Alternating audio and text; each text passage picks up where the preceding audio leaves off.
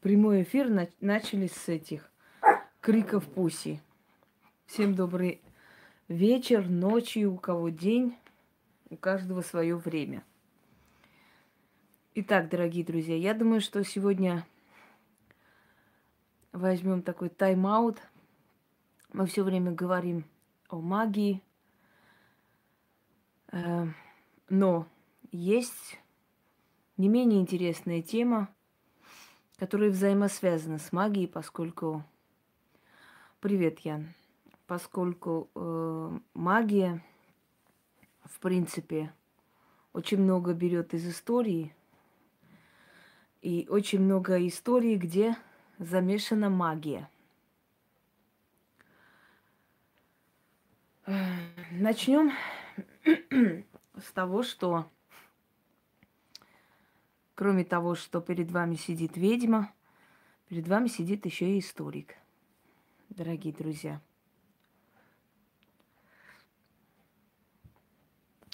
Итак, то, что я буду историком, знали все с малых лет, потому что я собирала старые книги, я выписывала оттуда даты, выписывала оттуда э, исторические моменты определенные. В общем, история это мое с детства и,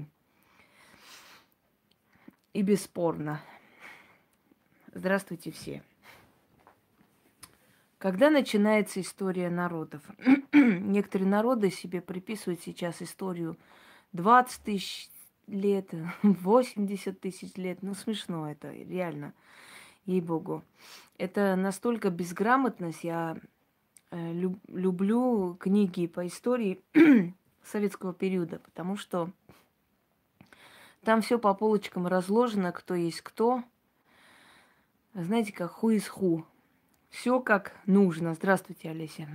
Без лишней выдумки. Сейчас выдумывает себе такую историю, что закачаешься. Но самое интересное, что Гитлер тоже придумывал себе историю и пытался это втирать э, германской нации. Но не прошло. Со временем это все раскрылось. Невозможно. Ложная история, она недолго живет, дорогие друзья. Это нереально, чтобы история, которая беспочвенная, история, которая придумана, чтобы она долго жила. История человечества насчитывает пять тысяч лет с тех времен, когда появились первые письмена. Клинописы это, хотите сказать, или письмена на основе всяких знаков и прочее, но в любом случае появились первые письмена, и с тех пор насчитывается история человечества. До этого времени считается доисторический период. Есть такое выражение циклопские э, э, эти, сейчас скажу, крепости, крепости циклоп, циклопских времен. Это не относится к циклопам, которые были сыновьями богов. Это просто историческая такая, исторический термин, который определяет чрезмерную древность, то есть, э, как бы сказать, э, тот период, который не поддаются просто никаким историческим каким-то документам, невозможно определить. Очень древние времена. Люди были и пять тысяч лет назад, и десять тысяч лет назад, и больше лет назад. Однако именно исторический период, именно государство – из рода племенных отношений стало государством пять тысяч лет назад. Институт государства как образовался? Я просто, э, как учитель истории, вам объясню настолько ясно и доступно, что вы сразу поймете. Вот есть один род, да, он состоит, скажем, из 20 человек. Есть второй, он состоит, предположим, из 30 человек. Для того, чтобы э, между собой не перемешиваться и не Э, воевать, они ограждают каждую свою территорию, где пасется их скот, ну, собственно, как семья. Через некоторое время они понимают, что вместе охотиться легче, вместе противостоять э, диким зверям легче, вместе обрабатывать большое поле легче, да и вообще генетически смешивать постоянно детей между собой, как э, создавая браки, не очень-то хорошо. Рождаются больные дети. И поэтому два рода решают соединиться. Вот они образовали один большой, э, как бы, большую общину.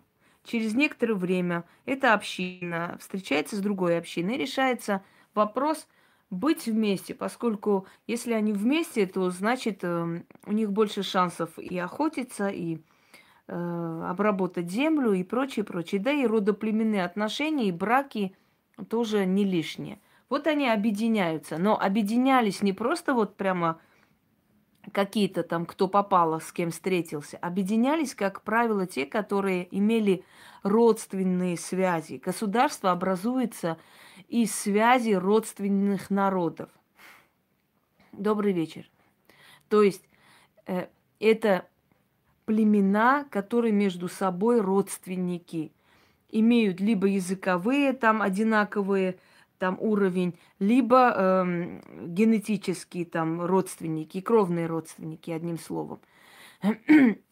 Они образуются между собой. Если у них есть какие-то разногласия религиозного характера или языкового барьера, со временем это стирается. Вот таким образом про язык человечества превращается в наречие. А со временем эти наречия превращаются в совершенно отдельные языки. Но если хорошо поискать, в каждом языке есть очень много схожего. Такое ощущение, что каждый язык это перевернутый вверх ногами другой язык. Э, родоплеменные отношения приводят к тому, что разделяем по расам. Например, европоидная раса, да, европейская раса, это индоевропейская раса, например, индусы, армяне, итальянцы, значит, баски. Это самые такие близкие по э, генетике народы между собой. Потом идут, скажем, монголоидная раса, монголы, из них образованные народы, которые казахи, э, кипчатки, которые были, потом исчезли они в степях, э, далее калмыки и так далее – Значит, э, на Кавказе есть несколько различных э, семейств народностей. Картлийский тип народности, хотя, например, грузины, э, есть соединение совершенно разных племен, которые со временем слились воедино. Сейчас это называется Грузия и грузины. Ну, например, менгрелы, сваны, аджары, значит, хевсуры, пшавы, тушельцы. Сейчас скажу, менгрелы, например, они э, совершенно иную культуру э, собой несут. У мегрелов очень строгие нравы, у них очень сильно клановое вот это родоплеменное, вот эта связь очень развита. Потом, мегрелы, хотя христиане, но есть среди них определенное количество э, и мусульман. Значит, Пшавы, хевсуры и тушельцы – это бывшие войнахские народы. То есть это чеченцы ингуши. Это э, с ними ближе, они родственные народы, которые во времена царицы Тамары были насильно пере, перекрещены в, в христианство. А получилось это так, что э, династия царей фарнавазидов в Грузии была войнахского происхождения. Естественно, они свой народ привели с собой, они им дали лучшие места – они э, там вольготно себя чувствовали. И когда последний царь Мириам почил, то его э, нет, Фарнавас, извиняюсь, почил, то его э, сын, который был усыновлен, не, насто... не его родной был сын, он был персидский царевич, усыновленный им, он начал гонение на войнахские народы. То есть тушельцы, пшавы, хевсуры были э, в опасности. Многие из них ушли, сбежали, многие приняли христианство и остались. И остаток вот э, их э, этнические, значит, вот этой общины, да, во время царицы Тамары под э, ее воздействием и натиском принимает христианство. Но это совершенно другой народ. Сваны, сваны, они горные народы. Сваны имеют такую особенность, они вообще у них очень так разбой ценится, они охотники, воины. Это сильные народы, народы, которые Э, значит, э, в основном вояки, да. Э, государственный язык Грузии – это имерельский. Имерельский грузинский – это центральная Грузия, их язык считается литературным и применяется как бы... Э, я к чему веду? Я веду к тому, что в Грузии до сих пор эти родоплеменные отношения остались. То есть и язык остался у каждой вот э, группы народов, да, и религия, аджары вообще мусульмане. То есть Э, вот до такой степени различные этносы, когда воедино соединяются, в любом случае рано или поздно впихивает там конфликт. Например, осетинский, да, абхазский конфликт, потому что совершенно разные народы, они хотят отделения, они не будут жить э, в тисках другого народа, однозначно. Это говорит о том, что есть народы, которые за время исторического своего вот этого, знаете, поражения, они соединились воедино. Ну, например, да, русские. Это древляне, киевляне, москалитяне и так далее, и так далее. Различные славянские племена, которые были родственны между собой, и они соединились. И что соединяет в данный момент Россию, вообще русский этнос? Это язык и вера. Все, больше ничего. Потому что э, если этнически пройтись, да, вот в, в дикой степи вообще по Волжье, там русского днем с огнем не найдешь. Там настолько, скажем так, Э, редкий тип именно славянский. В основном там казаки. А кто такие казаки? Казаки – это этнос, который формировался из смешения кавказских народов, тюркских народов и русских. Вот формировались э, казаки, то есть каза- казаки, э, казацкие корпусы и прочее. Конечно, если им это скажешь, они обидятся, они говорят, мы русские люди, да никто не отрицает, что вы русские люди, потому что у вас уже язык и э, религия соединяет, и вы уже как бы вошли в этот этнос. Но у казаков очень много тюркских слов в обиходе, и самое главное слово, то есть э, атаман войска Донского. Э, привет, привет, Софи. Атаман войска Донского тоже называется тюркским словом атаман, мой отец. То есть наш главный наш, наш отец, да, в принципе, да, как отец э, семейства. Я помню, когда я была в гостях в Ставропольском крае, э, значит, э, в одной семье атамана, э, и уже такой, знаете, дядька в возрасте, 50 с чем-то лет ему, сыном. И вы знаете, я В общем, мужчины днем уходят, значит, в центр села, сидят, обсуждают мировые проблемы, женщины гонят коров, женщины пашут там, э, там землю обрабатывают, женщины то, женщины это и прочее, прочее. И при всем этом, когда батя входит, значит, невестки, снохи все встают, все должны в обязательном порядке встать на ноги, они носят дома платок, и есть у бати такое любимое развлечение, когда он пьяный, значит, он посреди ночи, может, два часа, три часа, когда ему взбрендит в голову, он, значит, кричит «Тревога!» И, значит, все всем семейством бегут и строятся. Строится это у них так испокон веков принято, чтобы противостоять врагу, надо э, каждой семье казаков, тем более атаманов, быть готовыми к тому, что тут же нападут ляхи, турки и так далее. Значит, у него э, на стене висела огромная карта, на которой было три страны э, на свете. Значит, ляхи – это Прибалтика, там это Латвия, Литва, в общем, католический мир. Большими буквами ляхи написано. Это турки, то есть полностью обхват э, всей Монголии, Турции, все, что возможно. И русы, это все, что в мире существует. То есть три, три народа, которые есть э, в его понятии. Он жил еще в Средневековье. Ну, в общем, очень весело было. Я там выдержала четыре дня и прокляла все на свете. Я оттуда умотала. Э, если ты посмеешь там о чем-нибудь спросить, что-нибудь сказать, ну, в общем, пиши пропало. Весь день тебе будут сидеть, объяснять, говорить, особенно если они очень гостеприимный народ, очень открытый народ, я вам скажу, чрезмерно открытый до наивности. Но вот есть такие качества, которые просто, ну, как бы в индополож. Это нечто. Очень открытый народ, особенно Ростов, Ставрополь, вот эти края, там народ очень от, открытый, там э, как бы ты попадаешь как э, на другую планету. Ростов называют Сан-Франциско России, да, по-моему, не, не Сан-Франциско. Сан-Франциско ли? Ну, вспомните.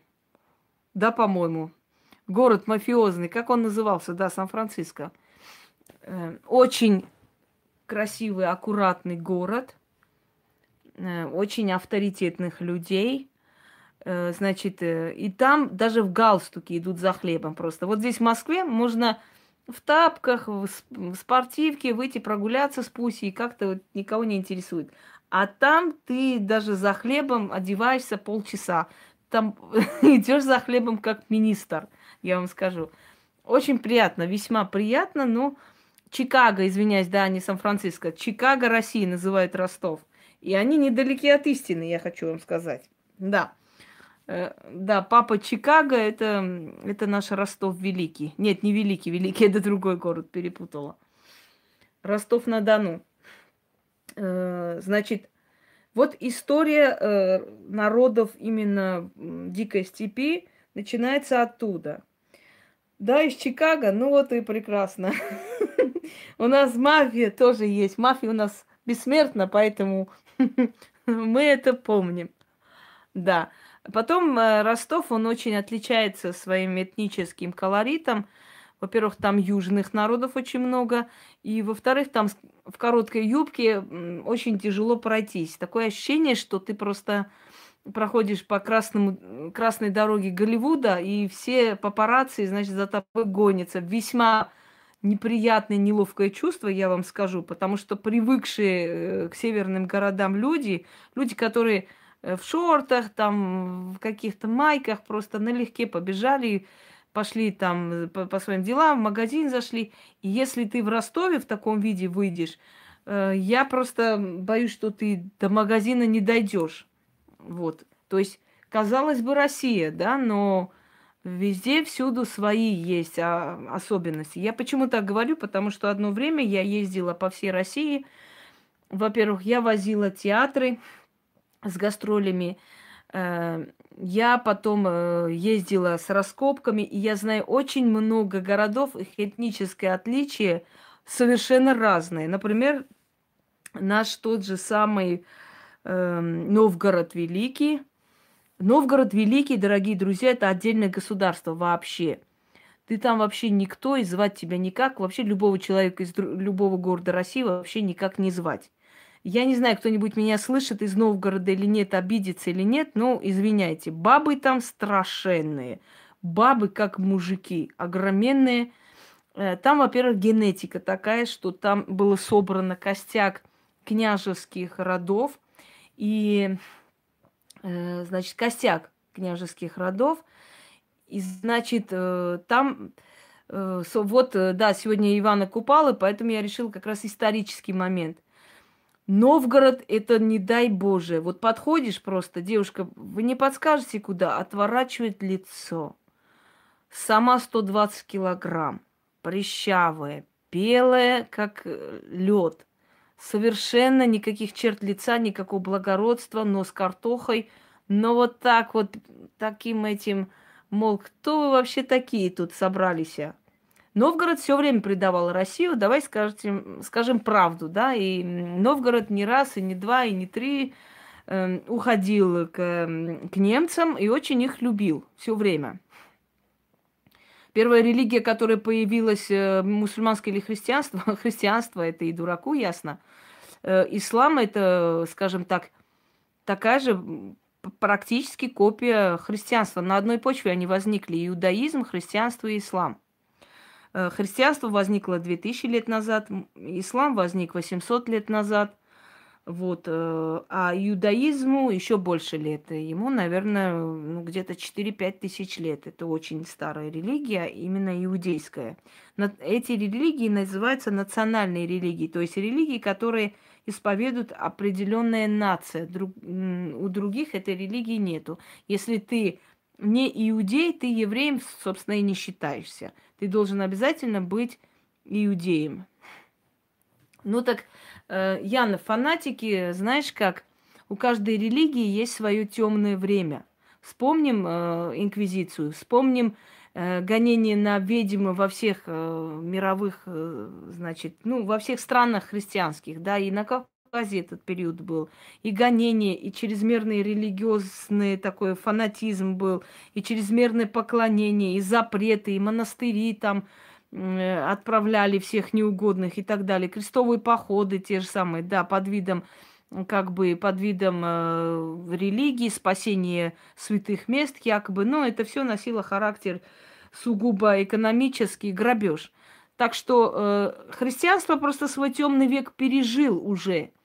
Каждая религия переживает свой темный век. Через несколько лет было время, когда христиане точно так же кричали: придет время, когда все будут христиане, мы ради Христа пойдем. Помните Тараса Бульбу? И те, и те христиане, которые за всех христиан. И вот они резали друг друга за всех христиан и во славу Божию. Но э, это вот твердое убеждение, что придет время и все будут христиане, я сейчас читаю уже в обратную сторону, скажем так, да. Я понимаю, что и тогда, вот в тот темный век фанатизма, все говорили, что придет время, когда все будут христиане. Сейчас говорят обратное. Э, не придет никакое время, не будут все христиане или все мусульмане. Постепенно-постепенно религии будут уходить в прошлое и живут себя, и они не останутся. Я понимаю, что многие сейчас завоют, скажут, такого не может быть, это не, невозможно, нереально. Ну, знаете как, ну, много чего не может быть, но оно, оно получается, собственно говоря. Придет время, когда этот фанатизм религии просто остынет, и религия будет всего лишь э, воспоминанием о чем-либо. Просто люди, когда пугаются, говорят, вот мы боимся вот этих лозунгов, что придет день, все будут исповедовать такую-то религию, секую, никакую религию все исповедовать не будет. Ни одна религия не захватит мир никогда. Она будет на своем месте только. Вот и все. За столько тысячелетий не добавилось ни одного нового христианского народа. Ну, всему свое время, правильно. Э, свое время, что это все остынет и пройдет в прошлое. Правильно вы сказали. За две тысячи лет ни одно, ни одно государство по новой христианство не приняло. То есть две тысячи лет христианство не смогло никого сделать христианами. Вот сколько они приняли изначально, да, сколько народов их приняло. Все на этом остановилось. Э, через тысячи лет, то есть появилось новое государство Русь, оно приняло христианство, и все. То есть все образованные государства, все государства, которые образовались, они, каждый из них определился в, в своей вере, и на этом закончилось. Никто за эти две тысячи лет новое государство христианским не стал. Например, китайцы не приняли христианство, да, и монголы в том числе. Точно так же касаемо ислама. Все, кто изначально принял, вот народы и страны, они и так и приняли, и этим живут. Никто за эти 800 лет новые государства, например, Китай и Монголия, точно так же ислам не приняли. То есть э, это говорит о том, что никуда религия не двигается, помимо лозунгов, криков, этих фанатичных выкриков. Э, понимаете, как принятие определенной веры, скажем, какого-то количества людей, даже 100 тысяч человек за 20 лет – это очень малая цифра, чтобы сказать, что какая-то религия весь мир когда-нибудь захватит. Э, потом не, заб, не забывайте, что исповедуют эти две мировые религии всего-то миллиард с чем-то человек. А наш мир состоит из 7 миллиардов населения. Ну, я не знаю, сколько сотен тысяч лет должно пройти, чтобы кто-то там кого-то захватил. Это смешно, дорогие друзья. И, как правило, такие лозунги кричат люди необразованные, люди, которые э, совершенно темные, абсолютно темные. Например, есть такое заблуждение, что э, в Османской империи, то есть Западной Армении, э, которая входила в Османскую империю, турки убили армян, потому что те отказались от э, исламской веры. Понимаете как? Такое могут распространить только люди абсолютно необразованные, абсолютно просто сверхнеобразованные. Почему? Потому что армяне первые христиане мира. Они приняли христианство в 301 году. Через 29 лет только после принятия армянами христианства Римская империя приняла христианство как официальную религию.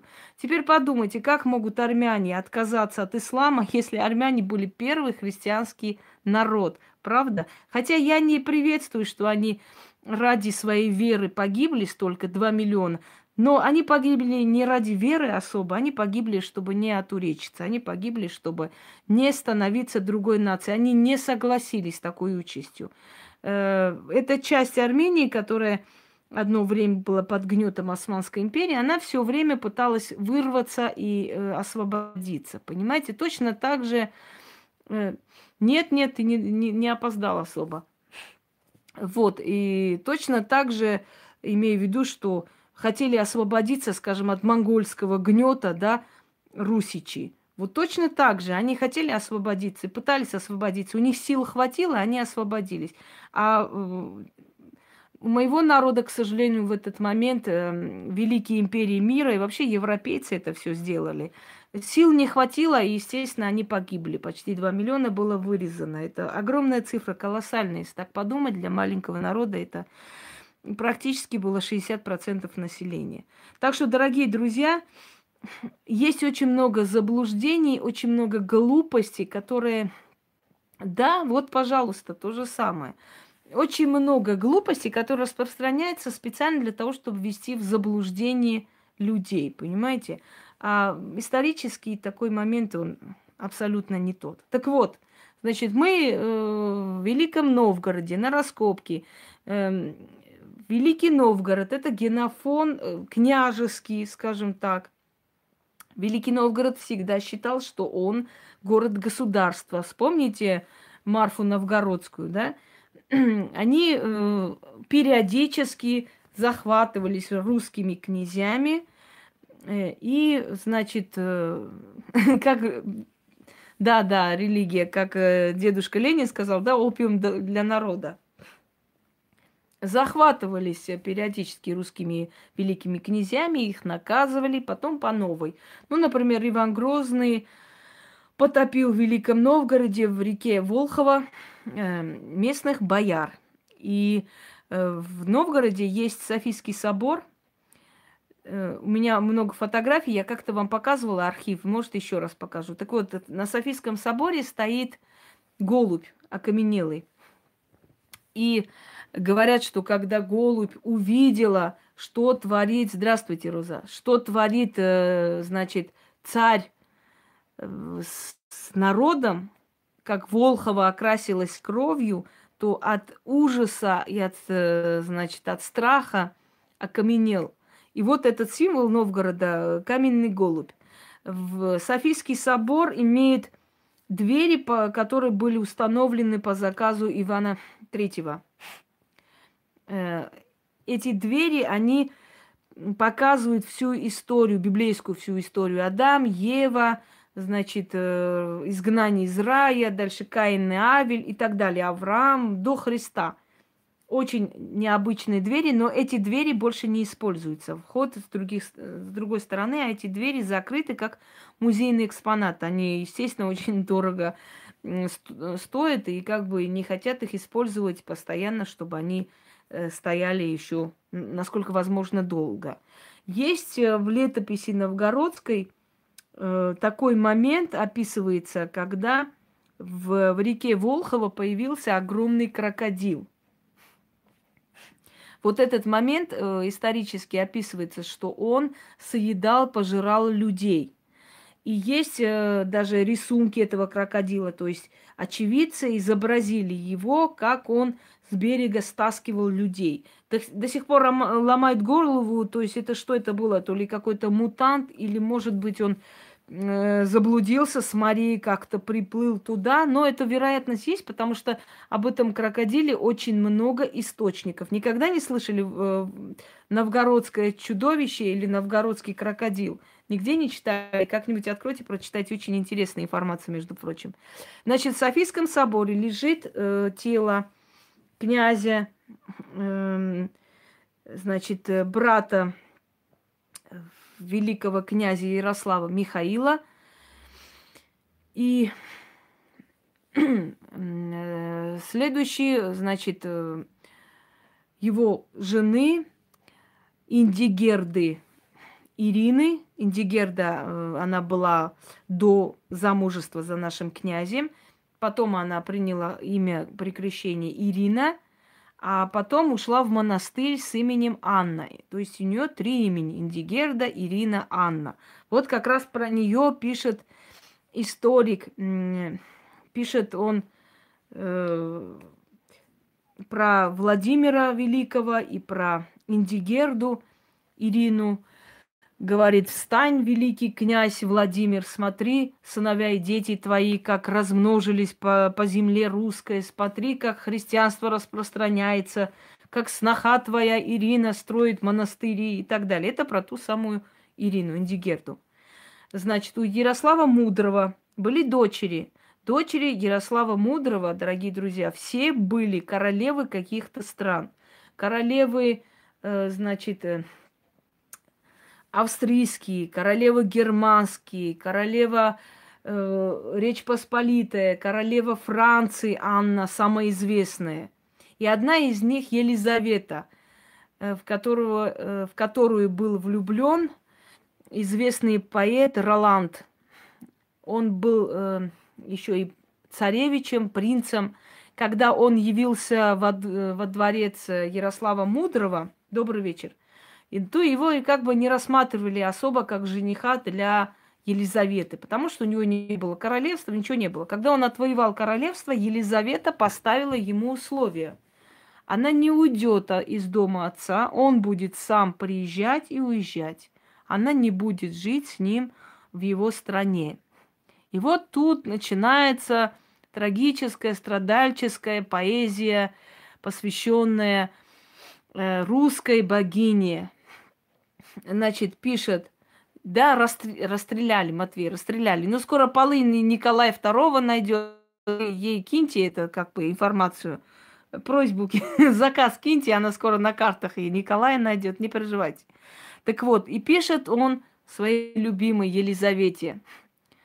Я плыл по Дунаю, и э, германские девы махали мне руками, или еще какие-то девы. Я писал тебе письма, я просил и молил, но от русской богини вестей не дождался. То есть вот она так его мучила, э, и, собственно говоря, в истории она так и затерялась. Она так и никуда не уехала. Она была королевой официально страны своего супруга, но осталась она в доме отца. Так и осталась. Это дочь Елизавета. Вторая дочь у нас э, королева Франции – мать Филиппа французского, э, когда ее привезли, Анну, во Францию, она пишет своему отцу письмо. «Милый мой батюшка, вот мы сейчас все рынулись, да, Европа, европейские ценности, Европа. Дорогие люди, они не мылись даже, понимаете? Они даже не мылись. Короли и все остальные пользовались горшками – кидали э, это содержимое в окно, начались вот эти все эпидемии, эти все всякие там э, э, страшная чума и прочее, прочее. Из-за чего?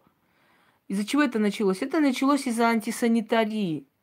Когда русская баня была обязательной э, традицией, да, обязательной традицией русского народа, раз в неделю все мыли, стирались, это сто процентов. Это уж не говорю о том, что они между этими делами еще своими как бы интимными туалетами занимались, но там этого не было. Так вот, э, она пишет отцу, Ярославу Мудрому, «Батюшка мой разлюбезный, куда ж ты меня отправил?» Потом оказалось, что во время первой брачной ночи все придворные, пьяные, валялись возле их постели. Она э, встала, она их выгнала оттуда из э, опочивальни, из-за чего, значит, очень, да-да-да, из-за из чего очень э, вызвало гнев мужа. Супруг не умел даже писать и читать, расписывала за него Анна, и правила тоже Анна. Когда она пришла в Париж, она перестроила весь Париж. Вот После нее Париж более-менее стал выглядеть по-человечески. А мы говорим, наши невесты на выезд были просто на золото. Дорогие люди, знаете, что удивительно? Удивительно, что наших девушек, когда забирали, они там становились королевами, они сдавали законы, правили вместо мужа, правили регентами при маленьком сыне и так далее. Но вот невесты, которые к нам приходили, они абсолютно незаметно в этом тереме так и зачахли, постарели и ушли. То есть у них даже особых-то источников нет, кроме имен. И как бы мы ни пытались э, черпать что-то про них, абсолютно нету. И, и знаете, что самое интересное, что наши летописи, вообще наши святые отцы старались не касаться княжеской семьи. Это было интимно, это было между э, мужем и женой, абсолютно туда никто не лез. Единственным занятием наших великих княгинь это было вышивание, благотворительность, собственно говоря, и все. Иногда появляться в толпе там рядом с мужем. Изредка. Очень редко. Э, наши великие княгини, в основном в начале, в начале они были у нас с вами татарки, варяжки, э, значит, немки, э, потом этот вот немецкий вот этот как бы закончился эшелон, пришли англичанки, в частности, кто есть э, мать великого князя Юлия, э, Юрия Долгорукова, извините. Кто есть? Знаете вообще? Как ее зовут? Кто-нибудь может мне сказать? Русский народ, отли- откликнитесь. Особенно мне нравится, когда некоторые люди говорят, да ты не русская. Мне хочется сказать, а назови-ка мать великого князя Юрия Долгорукова, чтобы я сказала, что ты русская, а я нет. Скажите, кто она была? Сейчас чат пропал, я сейчас погляжу вот здесь. Итак, мать великого князя Юрия Долгорукова. Кто она была? Кто-нибудь знает, товарищи, из столького народа?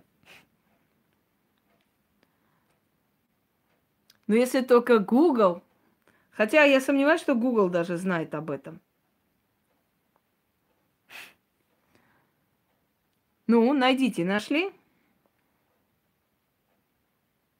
Не нашли никто. Никто. Нет, не армянка была она. Карен. Разочарую. Армянка была Анна. Анна Византийская, которая была женой Владимира Крестителя и привела э, христианство на Русь. Она была армянка, но, но не мать Юрия Долгорукова. Вот так-то. А я вам сейчас скажу. Гита Гаральдовна Годвин – да, Гита Уэская, правильно. Google правильно выдает. Дочь Гарольда Годвина, Гита, англичанка, очень хитроумная женщина, которая родила своему супругу семерых детей. Но она не дождалась того, чтобы он стал великим князем. Она ушла из жизни еще э, как бы, ну так английская, Годвин. Э, еще как бы до его восхождения на престол. Вторая жена была э, великой княгиней, но не она. Вот, вот, вот. Назовите реформы Столыпина. А мы знаем только Столыпинский вагон и еще Столыпинские галстуки. А знаете, откуда пошло это Столыпинские галстуки? Никто не знает от виселиц. Виселиц, которые вели по рекам, чтобы народ видел, на паромах, чтобы народ видел, и чтобы это было для них уроком. Э, чтобы они знали, что ожидает всех тех, кто восстает против монархии. Э, точно такие же страшные наказания были, да, были придуманы и для другой стороны. А существует религиозная магия? Нет, религиозной магии не существует, но условно иногда делят христианская магия, исламская магия, хотя это неправда. Не существует ни христианской, ни исламской магии. Есть восточная магия, западная магия, но есть еще и использованием определенных элементов других религий, если только так. И больше ничего. Долгорукий это не прозвище византийского царя. Нет, вы ошибаетесь. Мономах прозвище византийского царя, и шапка, полученная от него, называется шапка Мономаха. И Владимира, того князя, который эту шапку носил, прозвали Мономахом. Хотя здесь историческая неправда, потому что шапку Мономаха на самом деле подарил не византийский император, его подарил э, хан Узбек – и если вы хорошо посмотрите, вы увидите, что он восточного типа. Это шапка Мономаха. И этой шапкой Мономаха венчали на царство Ивана Третьего, Ивана Четвертого и так далее. Всех, всех до э, Алексея Михайловича. Значит, давайте, чтобы особо так долго не ходить вокруг да около, да, начнем с того, что первые народы, учебники по истории Учебники по истории пишут э, такие сейчас э, мешки пустозвоны, что вы даже не представляете, бедные дети, как они мучаются с этими учебниками. Итак, первые народы образовались между Ефратом и Тигром и в Месопотамии. Это шумеро-акадская цивилизация. Шумеро-акадская цивилизация сейчас, чтобы вы имели представление, поняли, где это находится, я вам сейчас скажу. Это где значит, э, Ирак, Ливан, э, часть Сирии и так далее. Вот это самые древние места, где там образовалась Финикия и прочее, и прочее. Эти народы сейчас как таковые, да, шумеры, акады, финикийцы, они не существуют. Но они никуда не исчезли, они не испарились. Они просто слились с этими этносами. Точно так же, как, например, э, дикая Донская степь, да, и там эти все печенеги, хазары, варяги, вот эти все смешанные народы, куда они делись на самом деле? Варяги не там были, извиняюсь, неправильно сказал. Куда они делись? Они же не испарились? Они просто слились с местным этносом, сегодня называются русские. Вот точно так же они слились с местным этносом, сегодня называются сирийцы, лив, ливанцы и так далее.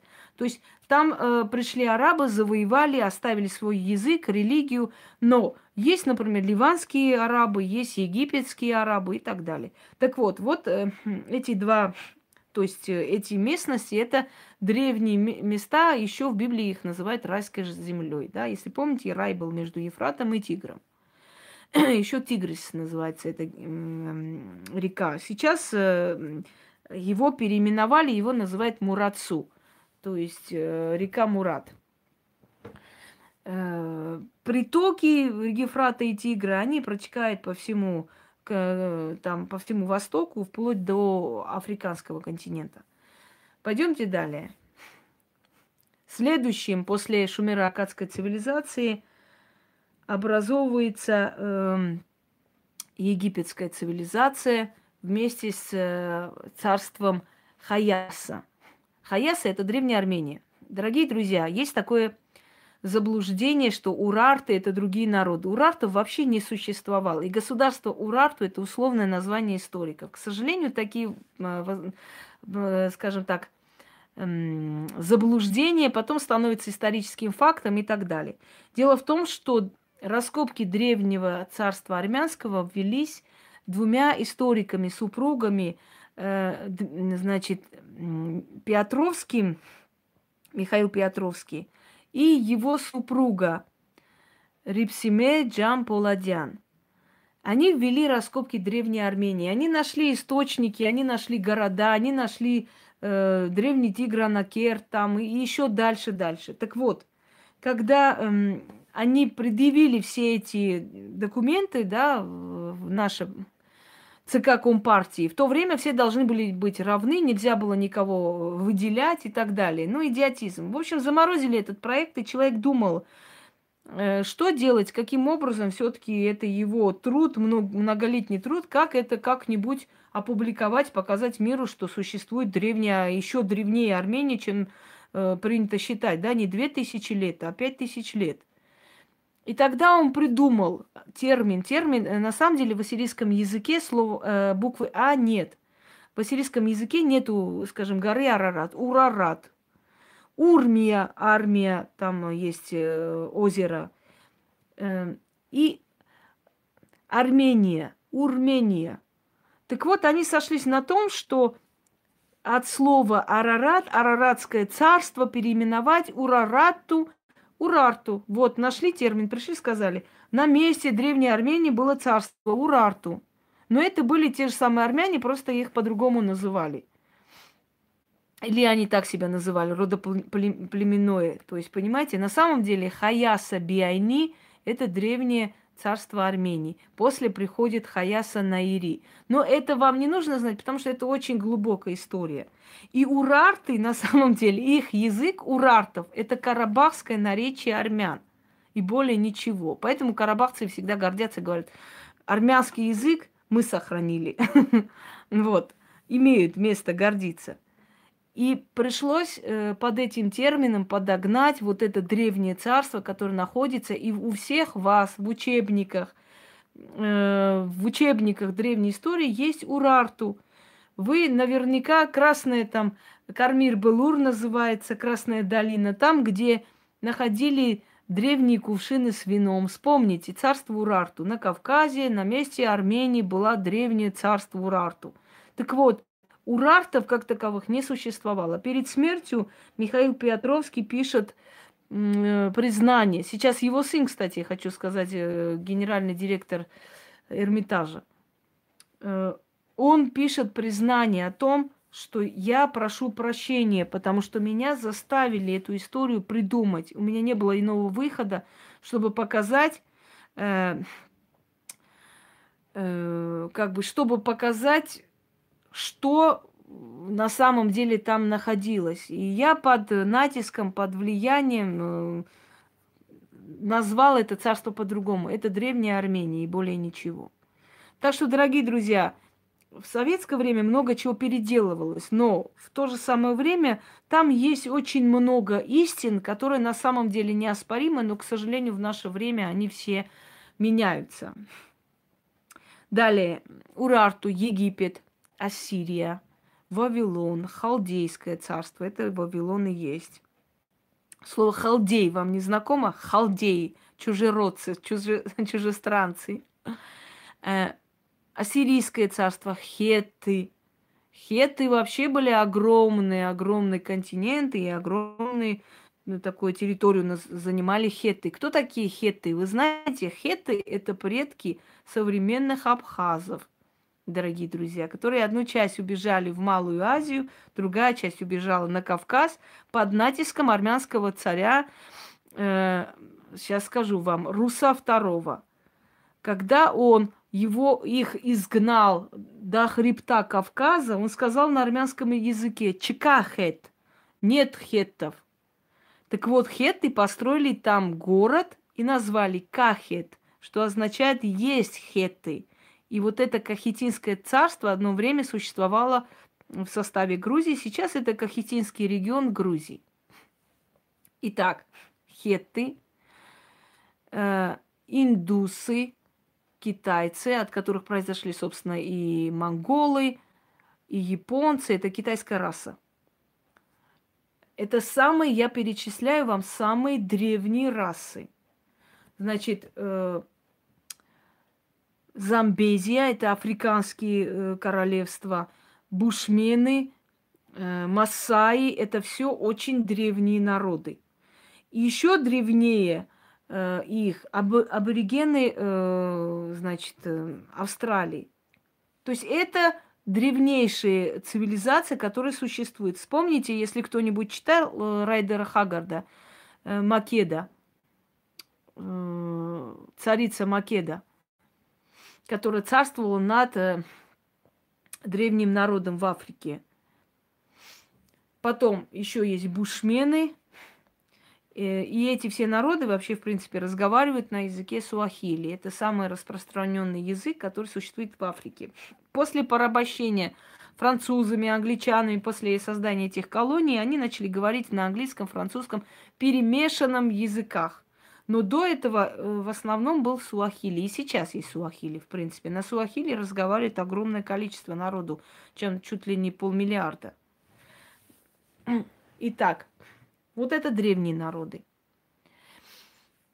Народы, которые стали государством значительно позже, хотя они не менее древние, скажем, славяне, они значительно позже стали государством.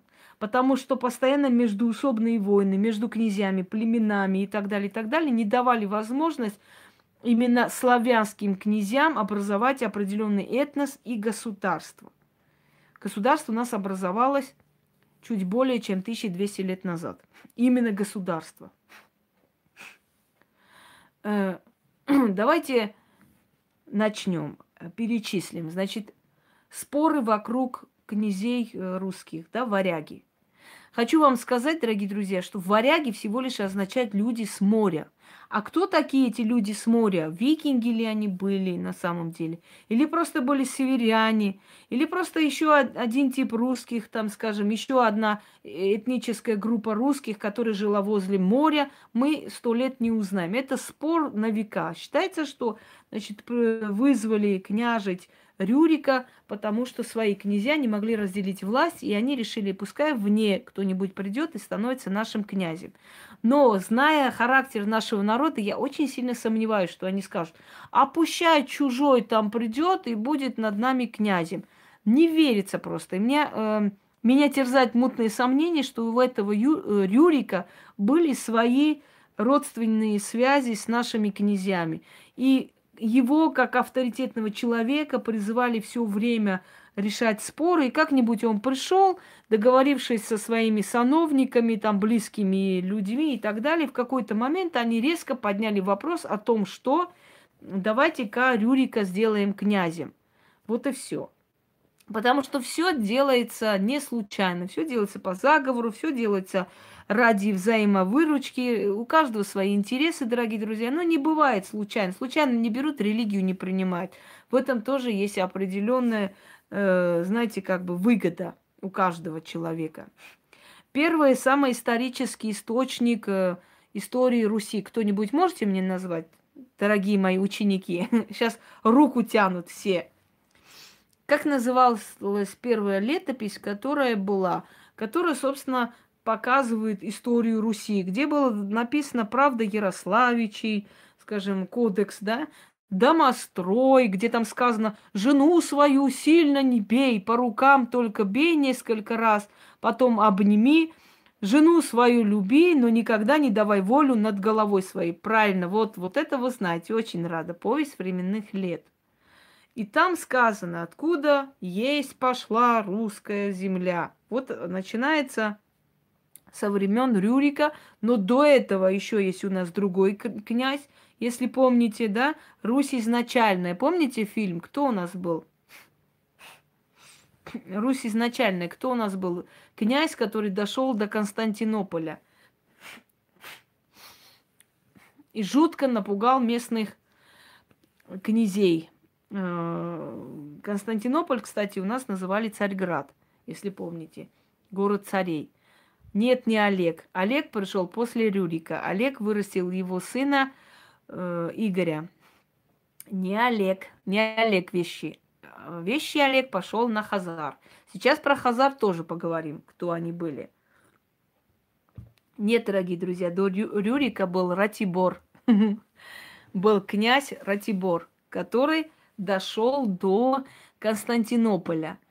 Но через некоторое время, когда узнал, что э, кочевые племена напали на родные земли, он вернулся. Он вернулся обратно и не смог завоевать Константинополь. Но уже, уже чуть-чуть, и Царьград бы пал, потому что он был... Здравствуйте, Лаура. Он уже был готов пасть. Итак, э, Вещи Олег. Вещи Олег идет мстить неразумным хазарам. Кто такие были хазары? Э, кто вообще хазары сегодня? Кто-нибудь знает вообще, где хазары, где растворились, в каком народе, в каком этносе они остались? Кто они были, хазары, дорогие люди? Что такое хазарский каганат? Где он находился? Никто не знает. Между прочим, это история вашей страны, которые в грудь бьют себе и говорят, да русский я человек, русский. Евреи, правильно. Хазарский каганат, евреи. Во времена гонения на евреев, э, когда они ушли от вавилонского плена, э, Да, да, новые. Они ушли из Вавилонского плена. Одна часть вернулась в Израиль, другая часть ушла на Кавказ. На Кавказе они пытались создать определенную свою автономию, то есть поскольку это огромное было племя большое, но их там не приняли, и они были вынуждены уйти э, в степь, э, ну, извиняюсь, нет, в хребет Кавказа, то есть дальше, там, где сейчас Осетия, половина Чечни, Ингушетия и так далее, э, там образовался хазарский каганат. Каган или хакан или хан или князь – это одно и то же. Хазарское княжество. Говорят, что те, которые там правили, были напрямую потомки Соломона. Ну, это так говорят. Э, дело в том, что очень было принято и очень любили многие цари связывать себя родственными узами с царями Израиля, как бы считая, что это говорит об их божественном праве править. На самом деле совершенно такого и быть не могло, потому что хм, дети Давидовы правили там, все, кто там остался, скажем так, эм, были истреблены. Особо-то, знаете, как вам сказать, да, Савская была, если только, царица Савская была, но царица Савская, она не была э, дочерью Соломона, она была женой Соломона. И она родила ему сына и забрала с собой, и он стал царем э, в ее стране. Вот что было, собственно говоря. Э, что случается? Хазары создают там свое правление. И некоторое время хазарский каганат был очень богатой такой маленькой страной. Но Э, с одной стороны, русичи, которые не хотели, чтобы постоянно им приходилось проходить сквозь этот каганат и платить дань. И Олег все время их притеснял. Со временем можно сказать, что Святослав полностью их успокоил и практически развалил, можно сказать. А потом постепенно, постепенно это царство растворилось между этими всеми государствами. И, собственно говоря, э, на этом все и закончился, и история хазарского каганата здесь останавливается. Русь изначальная, она была очень сильна при, при Ярославичах, она была очень сильна при Всеволоде, если помните, Всеволод Большое Гнездо, да, при Мстиславе Великом она была очень сильна. Э, значит, она сильна при Иване Третьем. И вот Таким образом, при Иване Грозном э, начинается уже междусобные войны. Полусумасшедший царь приводит в упадок государства, убивает, скажем так, э, своего здорового отпрыска Ивана. Убивает, знаете, за что? Э, за то, что кидается на его жену, чтобы изнасиловать свою сноху. И в этот момент Иван, значит, Э, хватает отца и кидает подальше, то есть откидывает от жены. И в гневе Иван Грозный, видимо, говорят, мужчина, если свое не получает, он агрессивен. Значит, в гневе Иван Грозный хватает посох и бьет его по голове. Конечно, он потом осознает, что он натворил, но, увы и ах, уже, уже поздно. Остается страна э, Э, скажем так, э, без здорового сильного наследника. Федор, который был младший его сын, был болен, он был не в себе, он был блаженен. Собственно говоря, на него надежды особой-то и не было. И вот начинает э, наш дорогой царь-батюшка друг за другом менять жен. Когда приходит в дом к Марии ногой и говорит, мол, принеси мне воды, и она со страхом, значит, приносит воду. Между делом хочу вам сказать, что не все бояре и князья были счастливы отдать свою дочь замуж за царя. Не все.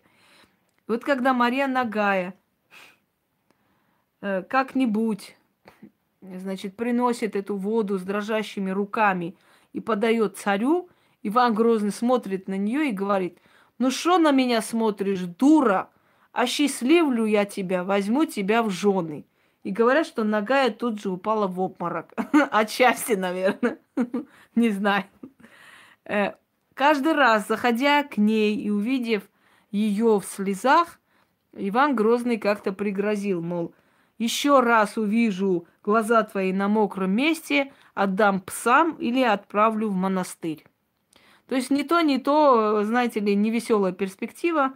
Поэтому Мария смолчала, свыклась со своей судьбой, и дальнейшую ее судьбу мы знаем. Родила Дмитрия Царевича, который был эпилептиком, и его смерть приписали, правда, Годунову, хотя Годунову это было выгодно меньше всего на самом деле. Но правда в том, что он действительно был больной ребенок, и он упал и укололся. В, в исторических материалах, документах сказано, когда сын Иванов Дмитрий был в припадке, то съедал руки э, тетки своей Олене и матери своей Марии. Это говорит о том, что он кусался, то есть он съедал, отрывал с кусками прям до костей э, плоть. Это может э, как бы говорить о болезни эпилепсии. И, скорее всего, он упал на какой-то острый предмет и умер. Но тут же это приписали, значит, Годунову. Мария Нагая появляется э, на сцене истории во время восшествия на престол лже Дмитрия I. Уж не знаю, что ей там обещают, но она признает в нем сына, обнимается принародно и так далее.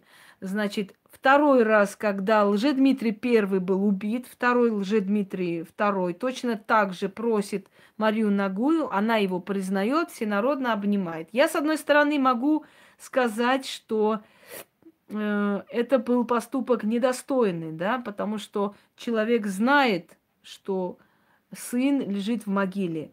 Но с другой стороны, может быть, можно ее понять. Она ненавидит Годунова и готова принимать любого и назвать своим сыном, чтобы отомстить Борису Годунову. Согласны?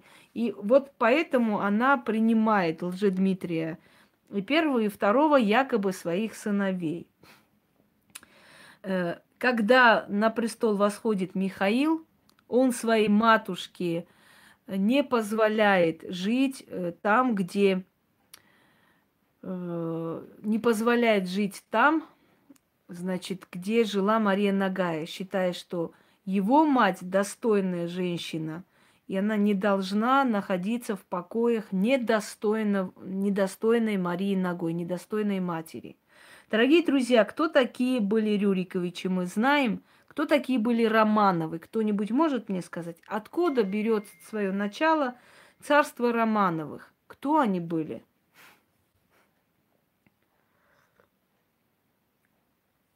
Сговор чего? Там сговоров знаете, сколько было? Э, кто такие были Романовы? Э, не совсем немцы. Романовы э, были литовские князья Захарины. Итак, первая любимая жена Ивана Грозного, Анастасия Захарина, дочь князя Романа Захарина, выходит замуж за Ивана Грозного. Он ее так любил, что до того, как она была жива, он всего лишь был строгим, сильным человеком, в общем, строгим царем. Но когда ее не стало, ну, естественно, это был сговор Марии. Конечно, она знала, что ее сын погиб. Она уверена была. Просто она признала, потому что ей что-то обещали, и она захотела, на что-то позарилась на старости лет.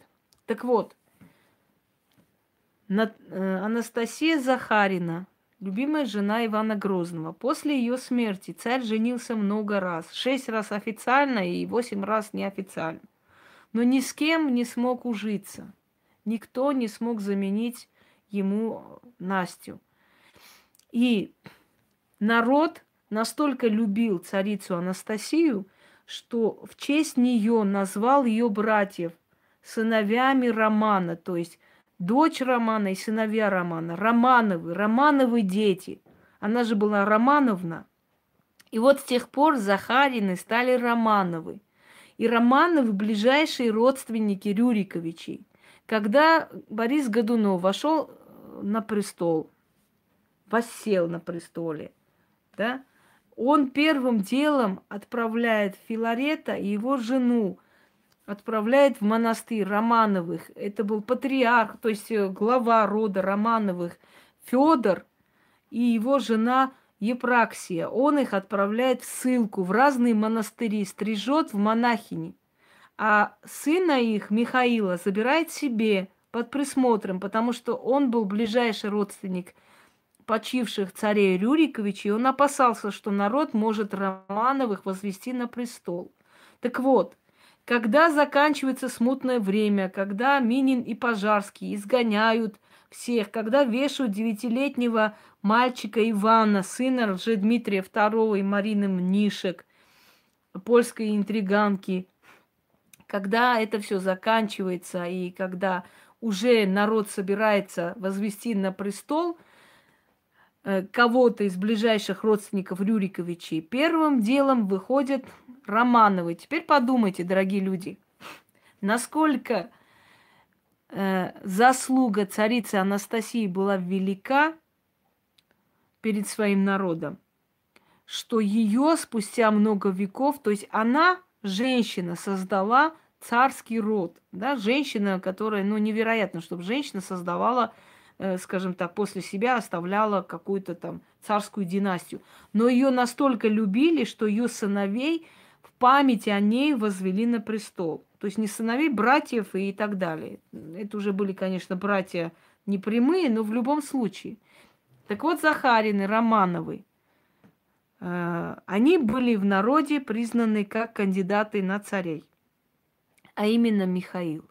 Поскольку отец Михаила, Федор, был пострижен в, монастырь под именем Филарет, а мать была э, Ефросинией, стала в монашестве, то есть э, они не имели права уже э, на какой-то сан. И вот приходят, падают на колени перед матерью Федор, э, извиняюсь, э, Михаила, и просят, чтобы она разрешила и дала благословение сына на царствование. Она говорит, убирайтесь вон, крестопреступники. Вы вчера посягали Годунову, потом убили его. Вы вчера посягали этим, потом убили его. Я вам сына своего не отдам. Тогда, э, значит, местный епископ, э, извиняюсь, не епископ, это неправильно сказала, местный, э, значит, э, все, улетело. Наместник патриарха, в общем, московского э, собирает женщин, детей, э, малых детей, грудных детей. И они все, всей этой толпой, босиком, плача, приходят к Кремлю и начинают падать на колени и молить и умолять, мол, матушка, отпусти э, Михаила на царствие – потому что мы погибаем всем народом, и наша единственная надежда – это он. Она выходит, и суровая монахиня вздрогнула. Она уже не смогла как бы дальше продолжить это сопротивление. Она уступает, она отдает сына, митрополит, да, правильно, она уступает и отдает сына в, э, в, в помазание царства. Э, Федор, отец Михаила – который в монашестве принял имя постриг и с именем Филарет, становится патриархом всея Руси. И вот таким образом начинается, дорогие друзья, значит, царствование Романовых на престоле.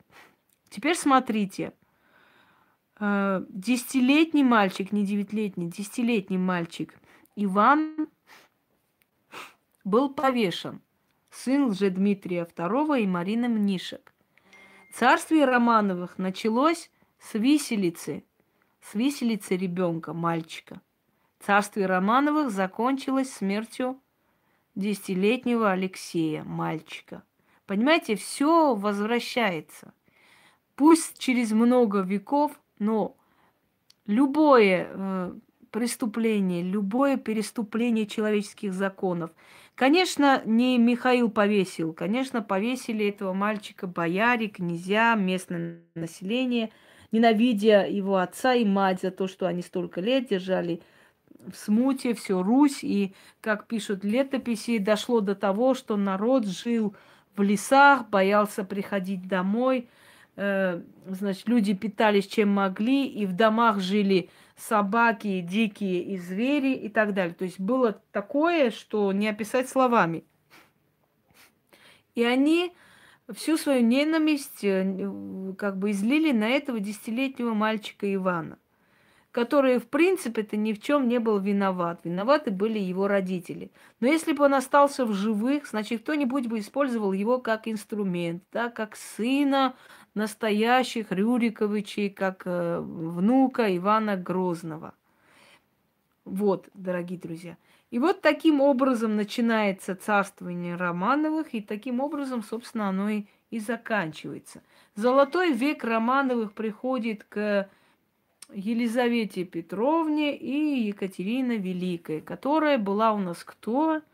София, Августа, Амелия, Фредерика, Ангальцербская. Вот. Это великая разумная немка, которая столько сделала, сколько ну, ни один из мужчин-правителей не смог сделать, сколько сделала Екатерина Великая. Э, значит, далее. О чем мы говорим? Мы говорим о том, что каждое государство запоминается тогда, когда ведет завоевательские войны. Э, когда Армения была от моря до моря и владела тремя морями, Каспийское, Черное и Средиземное, то ее боялись, знали.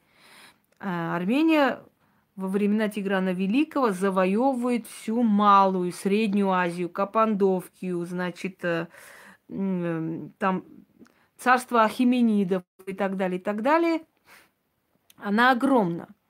Потом со временем под натиском Рима и воюя с Римом постоянно, постепенно отходит и уступает эти все завоеванные территории обратно Риму. Уступает, ну, свои территории Армения сохранила вплоть до, э, скажем так, 19 века, конец 20 века вплоть до этого времени сохраняет свои территории Ганзак, Нахичеван, Арцах и так далее. Новые образованные государства, которые образовались на Кавказе, э, Северный Кавказ, это Карачаево-Черкесия, которая была образована во времена нашествия османов, в основном потому, что они тюрки. Карачай означает черная река. Они тюрки, которые основались на землях адыгов – то есть это адыги, кто у нас такие, сейчас скажу, чтобы вы поняли, да, кабардинцы, балкары не адыги, кабардинцы, абхазы, значит, ну, это адыги, адыгские народы, черкесы. Э, далее идешь Атерпатена. Атерпатена или Кавказская Албания. Она была образована сто лет назад по приказу Сталина. Каким образом это происходило? Сталин, желая заполучить нефтяные скважины персидского, иранского Адер, Адербагана, и по-другому еще Азербайджан персидский называется, да, э, переименовывает народ, который называется Кавказские тюрки. Это отуреченные народы, это остатки османских турков и так далее, так далее, которые образуют, ну, собственно говоря, этнос Азербайджана. В данный момент в Азербайджане есть, э, значит, сейчас э, скажу вам, талыши, э, аварцы, таты – это горные евреи. Кстати, вот горные евреи это и есть потомки хазарского каганата, чтобы вы знали, и так далее. И образует искусственное государство под названием Азербайджан. Но оно сейчас существует. Хочу вам сказать, что этнические азербайджанцы не все тюрки. Многие из них э, отуреченные, те же самые иранского происхождения, иранские имеют корни, да, кто-то имеет э, корни э, османские. Многие есть отуреченные армяне, и грузины, и черкесы и так далее. Это вот определенный новый этнос, который образовался, собственно, сто лет назад на территории э, Кавказской Албании или Атерпатена, которая когда-то входила в э, Малую Армению, так называлась эта часть Малая Армения, которая, в свою очередь, входила в Великую Армению, собственно говоря. Пойдемте далее. Э, Аланы. Аланы осетины, которые, то есть Великая Алания или Скифия. Скифия, Сарматия, э, которая пролегала до Волгоградской области, вот до такой степени обширной, широкой территории обхвата. Есть очень много версий о том, что Римская империя, покоряя вот эти вот местности, там Пантийское царство, рядом и, э, значит, Сарматию, забирали каждый раз, каждый, ну, раз в несколько лет воинов как положено было всем большим, огромным гегемонам, государствам, тем, которые над ними властвовали. Да, как, например, Россия сейчас из всех своих регионов, и Чечня, Дагестан, и Карелия, и так далее, забирает в армию служить. Потому что это его территория. Не имеет значения, где ты живешь. Ты живешь э, в России, и поэтому эта территория называется Россия. То есть она властвует здесь. И она забирает каждый год мальчиков в армию из всех регионов. Правда, в отличие от тех древних времен, здесь мальчики сейчас служат сколько? Год, два или полгода, смотря там как, каким образом, на каких условиях. Но тогда мальчики служили лет 20. Потом возвращались, если могли, конечно, или, или если хотели, или если помнили своих родителей. И есть версия, что царь, то есть король Артур, есть аланский, аланского происхождения, княжеского. Артхур, что означает священный огонь. Хур, кстати говоря, на армянском языке тоже означает огонь. Правда, не просто огонь, а, как бы вам сказать, как пожарище, костер. Ну, естественно, всех, всех забирает в армию Диана, всех откуда хочешь. Так вот, поскольку очень много э, в истории с королем Артуром, очень много, э, знаете, совпадение с осетинскими, аланскими традициями, понимаете? Э, очень много совпадений. Тот же самый круглый стол, первым вообще в, на Кавказе, первым этим пользовались осетины. Круглый стол. Для чего круглый стол? Круглый стол означает, что мы с вами все равны. Нету ни раба, ни господина. Никто не сидит на краю стола, никто не сидит на, на, на вершине стола, да? Здравствуйте, Оксана. Так вот, э, это говорило, э, это означало, что мы все равны, и у нас ровный разговор. Когда мы говорим, сядем за круглый стол и решим проблемы. То есть не будет ни большего, ни меньшего. Мы все равны, и мы все на равных условиях решаем наш вопрос.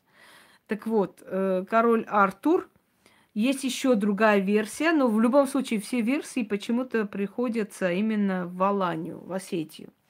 Осетия разделена на Северная Осетия и Южная Осетия, да, вы знаете.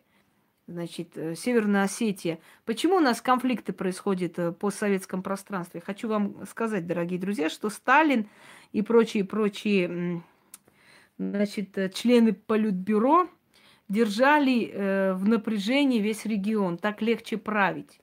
И поэтому они разделили и отдали под частям – э, те государства, которые, по их мнению, были слишком сильны и могли оказать сопротивление. Поскольку армяне очень долго не хотели принимать коммунистов и очень долго вели с ними э, борьбу, в частности, например, э, партия Дашнаки, которые тогда были очень патриотичны, сейчас уже превратились э, во что непонятно. Так вот, из-за того, что армяне долго сопротивлялись, не принимали коммунистическую партию и вот их власть. Как только коммунизм пришел э, в Армению, значит, они западную Армению отсекают, отдают туркам, подписывают договор. Нахичеван, Ганзак и Карабах отдают Азербайджану и отдают э, Грузии, э, значит, Джавах, который до сих пор сейчас армянский регион. Он получил автономию, насколько я знаю, потому что там армяне живут. Там в основном 80% населения это армяне. И там, и там были армяне. К сожалению, из Нахичевана и Гонзака они сбежали во время конфликта в 90-е годы. У них выбора просто не было. Ну, Карабах, э, как вы знаете, освобожден. Вот оторвали и отдали, да? Из Абхазии отрывать, то есть отрывать часть Абхазии, а потом полностью всю Абхазию отдают Грузии, и часть Осетии отдают Грузии. Вот вопрос просто возникает. Какой имеет смысл отдавать, отрывать частями вот эту страну туда отдать? А смысл был в том, чтобы ослабить те точки сопротивления, которые были антикоммунистические, которые не принимали их власть и которые вызывали у них опасения. Они отдавали под контроль тех стран, в которых были уверены. Понимаете, в чем дело? Что в этих странах восстания не будет. Поэтому контролируйте их и не давайте слишком, в общем, не давайте уйти из советской власти. Э, во время войны, эм, поскольку Сталин опасается, что кавказские народы, воспользовавшись ситуацией, восстанут, потому что свободолюбивые горцы не хотели ни в какую э, принимать все-таки коммунистические эти все устои. Они никак не могли понять, как можно зайти в их дом и забрать скотину, значит, в колхоз и в совхоз, и не хотели коллективно. Это все для них было чуждо. И во время войны пользуясь ситуацией, что весь мир э, воюет и им ни до чего сейчас в данный момент, отрывает просто с корнями земли войнахские народы, татарские народы, да, черкесов, и отправляет в казахстанские степи умереть. И самое интересное, дорогие друзья, когда отправляют войнахов э, вагонами, вот э, я вам просто опишу эту ситуацию, вы представьте, насколько это было чудовищным людей просто заходили домой под дулом пистолета, не позволяли взять ни чашки, ни ложки, ничего. Оглядываться было, было нельзя, сразу стреляли. Э, селение Хайбах, которое находилось в Высокогорье, было сожжено двумя грузинскими офицерами. Почему? Потому что очень много затрат их оттуда спустить вертолетами. Они э, собрали все население в большой, значит, э, в этот скотный двор и там сожгли сожгли все население Хайбаха. Это огромное селение.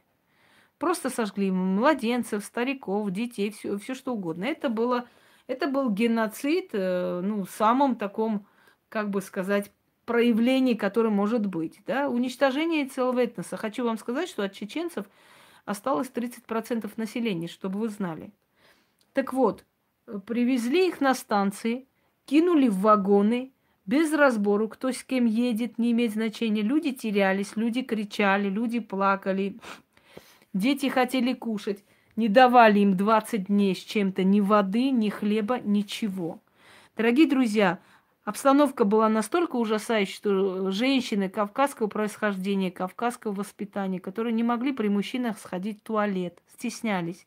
У них лопались мочевые пузыри, и они отравлялись и умирали э, девушки вешались на собственной косе, потому что была абсолютно безысходно скотный вагон, нечем было дышать, не могли не спать, на, просто стоя на, значит, э, на одной ноге чуть ли не ехали 20 дней с чем-то.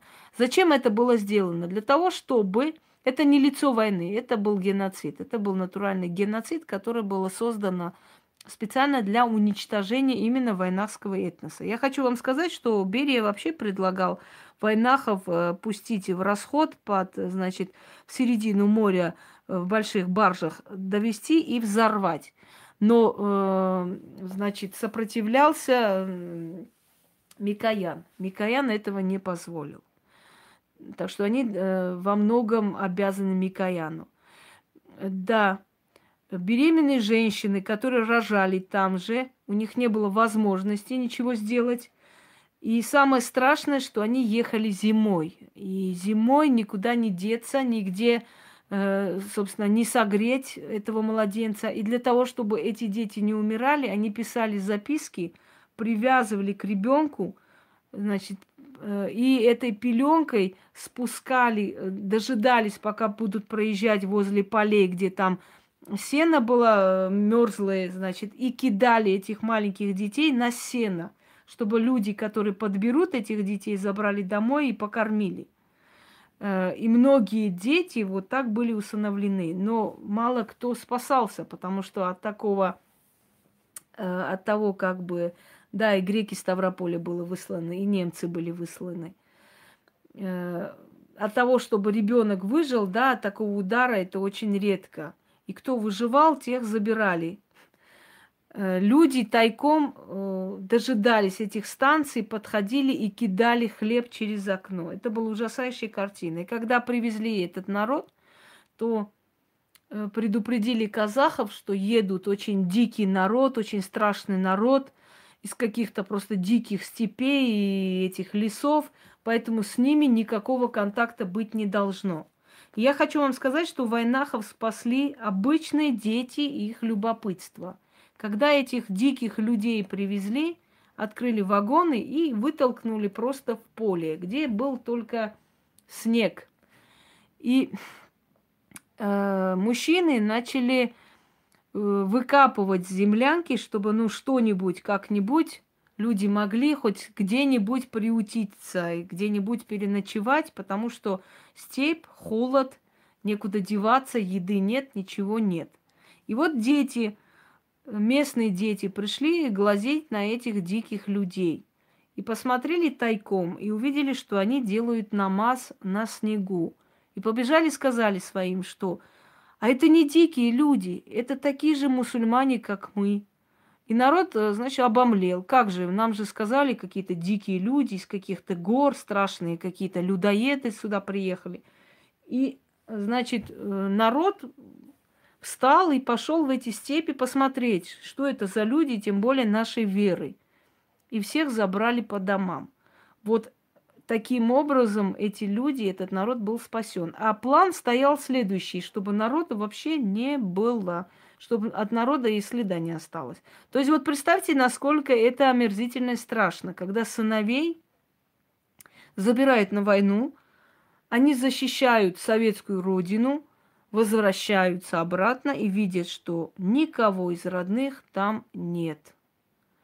Никого. Всех забрали, скотные вагоны и отправили в степи умирать, собственно говоря. Да, это один из случаев, а голодомор, который был устроен, а красный террор устроен Лениным, дорогие друзья, а целые города, расстрелы по доносам, а сталинские репрессии. Это ужасающие вещи, которые, скажем так, знаете, не оставляют равнодушными. И самое страшное, что это творили тираны под хлопот, под аплодисменты толпы, которые считали, что выходят с плакатами и кричат там «Долой врагов советской власти», и что это их не коснется. И самое удивительное, что каждой семье это коснулось. И тех ярых э, противников, и ярых фанатов этой власти оно коснулось. Э, это вот такая кровавая часть истории Советского Союза, которую наши коммунисты, к сожалению, не хотят помнить. Это прошлое, Инна, я согласна. Но если люди прошлое не будут э, помнить, да, если люди не будут помнить прошлое, они уподобятся животным. Теперь, что касаемо, говорите, э, наказывают за э, грехи предков. Очень много людей, которые дети НКВДшников, внуки, приходят ко мне именно с этой родовой порчей. Геноцид алкоголем, наркотиками и развратом. Вы знаете, я не соглашусь с вами. Меня никто не заставит там уколоть себе наркотик или выпить, если я этого не хочу. Просто воспитывают пескусицу, просто воспитывают деградацию, просто развлекают народ. И, кстати говоря, Э, древний э, римский историк Тацит сказал, цивилизация погибает тогда, когда культура вместо того, чтобы воспитывать, развлекает народ. Вот культура должна воспитывать, а не развлекать народ. А Цицерон сказал, чем ближе э, к распаду империя, тем безумны ее законы. Вот. Цицерон такое сказал, и самое интересное, что Римская империя, которая считалась просто непоколебимым и сколько сотен лет правила, оно, естественно, распалось, и Византия в том числе. Ничего вечно не бывает, поверьте мне. Построенные на крови империи рано или поздно за это расплачиваются. Скажите мне, пожалуйста, кто-нибудь сейчас э, Какие еще грехи? Пожалуйста, не пишите вот это поповский бред здесь. Я уже об этом... Какое грехопадение? Вот эти все сказки пусть вам расскажут где-нибудь в церквах. Какое еще грехопадение? Я вас умоляю. В чем грехопадение? Человек съел яблоко. Великий грех, боже мой, давайте будем страдать. Э, о чем мы говорили? говорили о том, что ничто не вечно под луной империи, созданные на крови и костях, они вечно не существуют. И история тому свидетель. Рано или поздно любая империя ослабевает и разваливается. Просто время нужно, да, и когда она начинает прогнивать изнутри, вот тогда уже горе, горе, горе, скажем так. Да, задавайте на вопрос, я слушаю вас.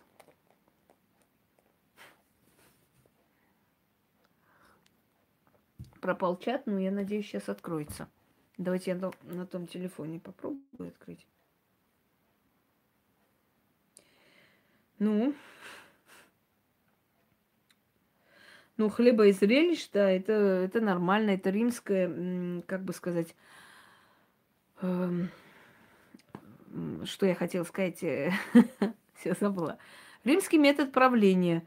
Э, толпа должна быть тупой и ведомой. Для этого, как говорят, разделяй и властвуй, да, сделай их слабыми, тупыми, деградантами и властвуй на здоровье. Так, что здесь еще?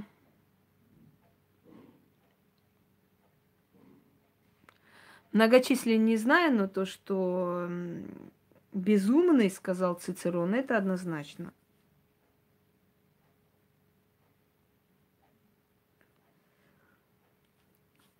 Может быть, это война, войны богов, а люди типа Сталин это проводники их воли? Нет.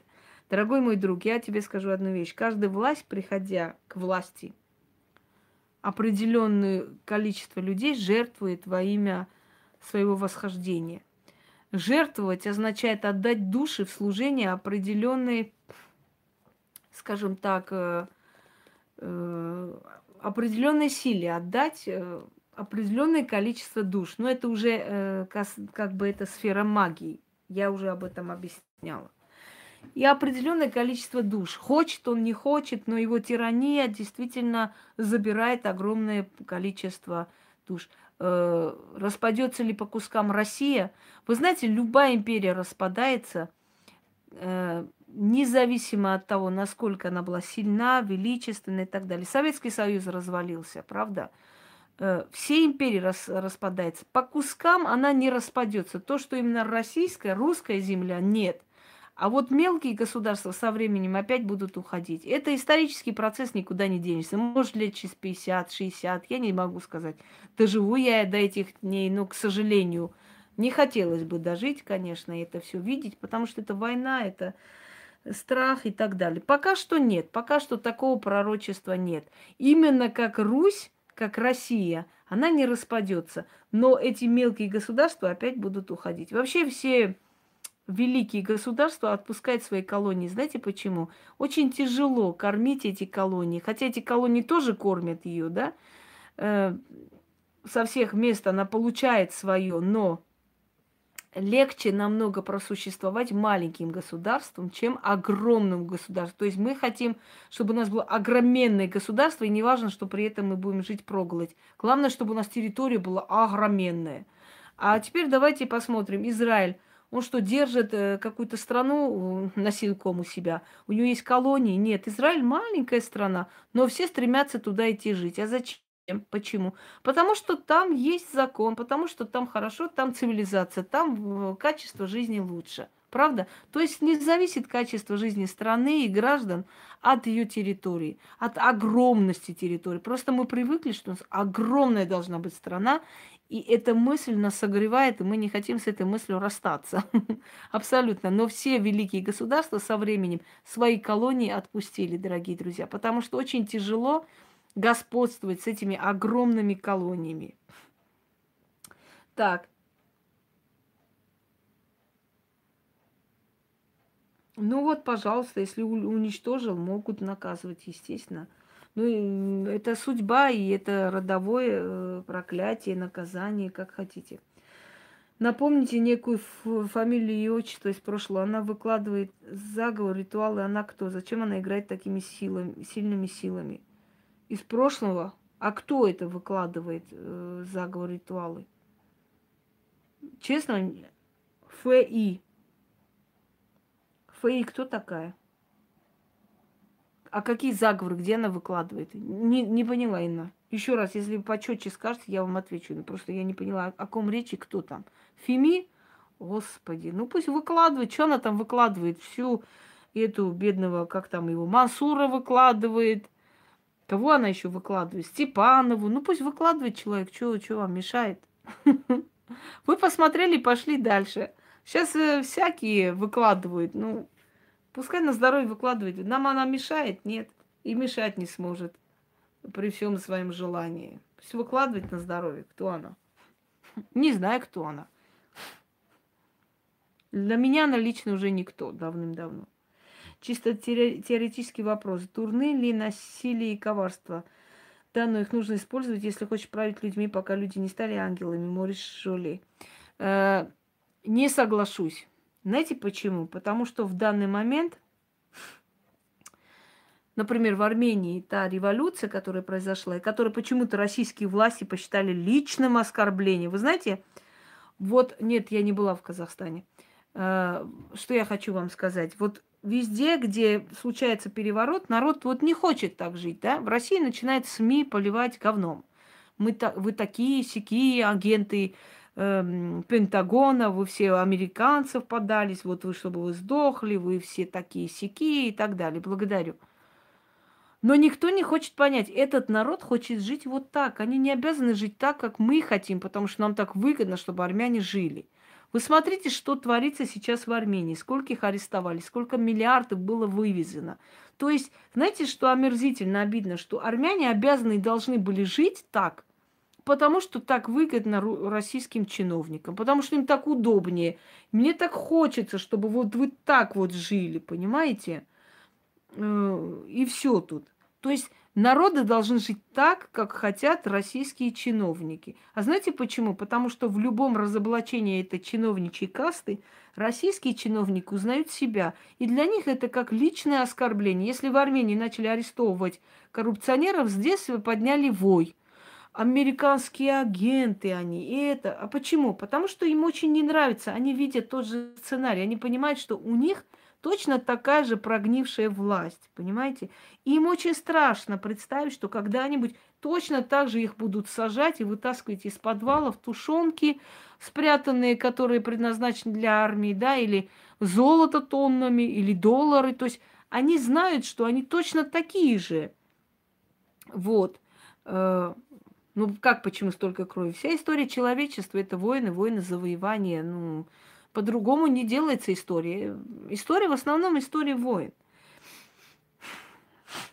То есть я имею э, э, в виду, что не понравилось, да, российским властям. Потом, когда они поняли, что никакого антирусской политики там нету, что это все местное, все это свои разборки, все успокоились, теперь начали СМИ говорить совсем обратное. То есть мы говорим о том, что обязательно нужно вот э, э, порабощать народ, чтобы править. Почему? Вот, например, в данный момент в Армении премьер-министр, который очень любим народом, да? И почему, э, скажем так, нельзя любить и нельзя слушаться и уважать ту власть, которая не давит, не душит, не грабит? Вот оно, оно и как бы возможно, возможно строить. Почему нельзя? Возможно, и строится такое государство. Есть несколько примеров такого государства. Швейцария, например, э, Монако, например. Уважаемый Пере Гальдерон, или как вас там зовут, если вы не знаете наш язык, будьте добры, не лезьте в наш форум, потому что мы не собираемся вам переводить, что мы говорим, о чем мы говорим и про что мы говорим. Это русскоязычный чат. Если вы не владеете языком, значит, вы сюда не лезьте, пожалуйста, и не засоряйте эфир. Будьте добры. Э, не вижу смысла сидеть здесь э, и писать на английском, что вы сказали, что вы говорите. Но это уже не ваше дело, что мы говорим, чем. Возьмите Google переводчик и читайте, что мы сказали. Или вообще не лезьте сюда. Ну что за манера? Заходит и говорит, о чем вы говорите, а что вы сказали, а про что вы. И давайте мне переводите это все. Я считаю, что это глупо. Мадам, нам все равно, откуда вы. Не, не, не заходите сюда и больше не пишите. Все, конец связи. Если это будет э, испанский форум, тогда мы сядем с вами по, побеседуем. Но сейчас мы не собираемся сидеть и вам переводить, о чем мы сейчас разговариваем.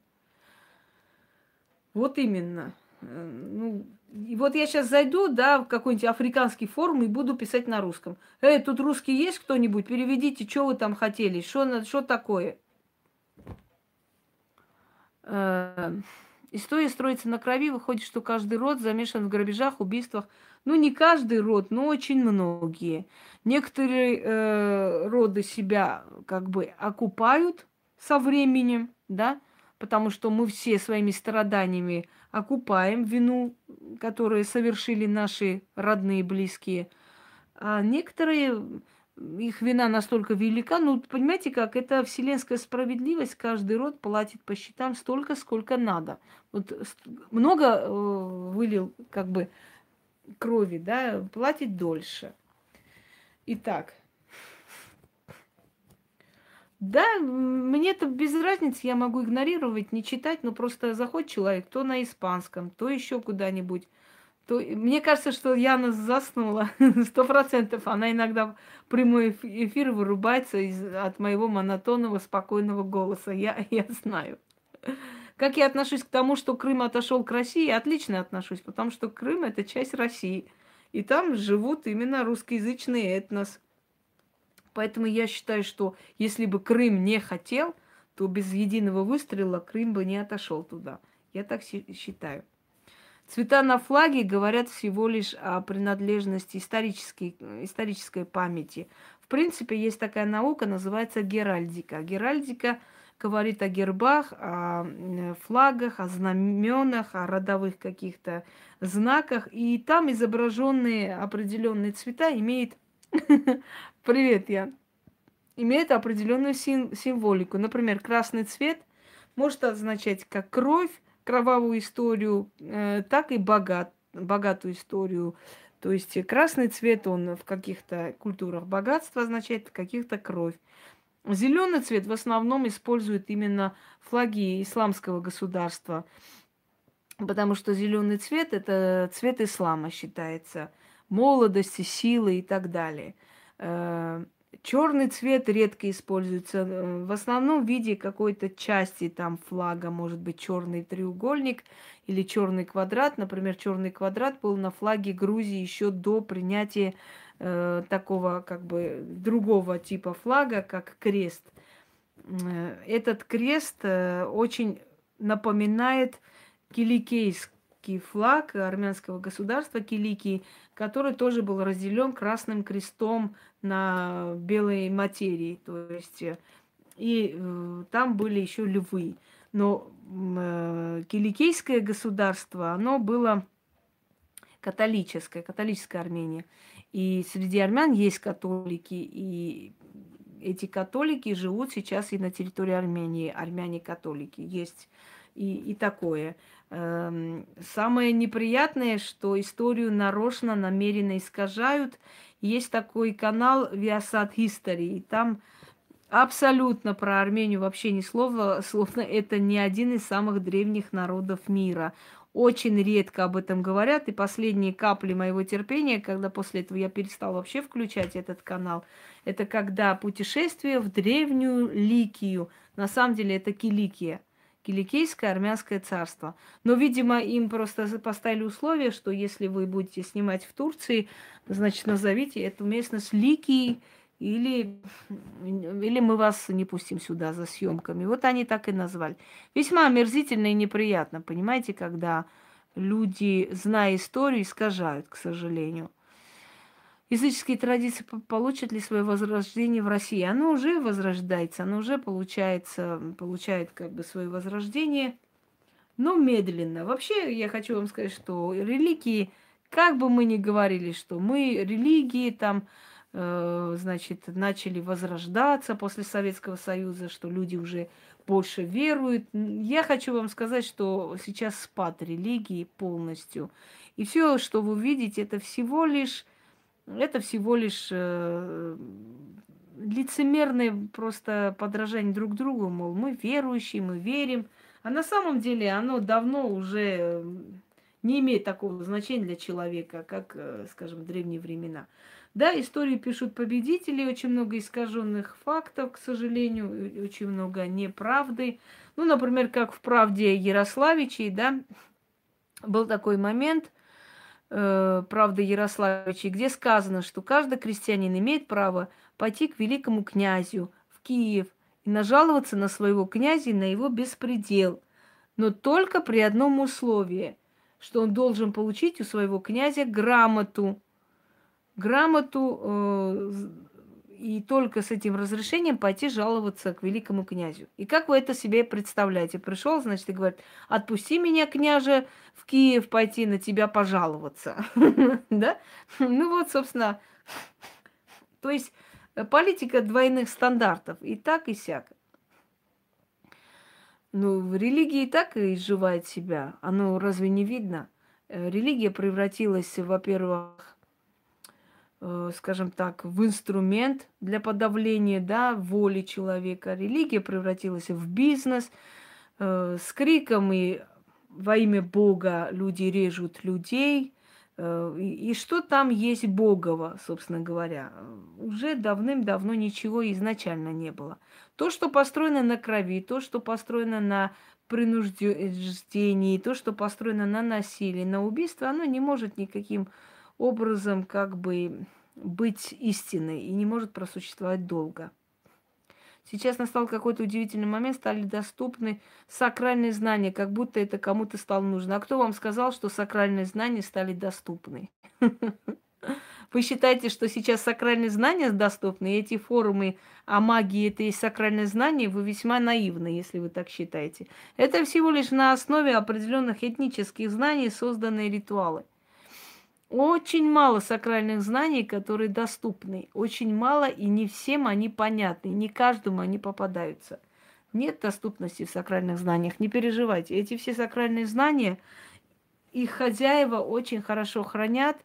И духи, которые покровительствуют этим сакральным знаниям, в том числе.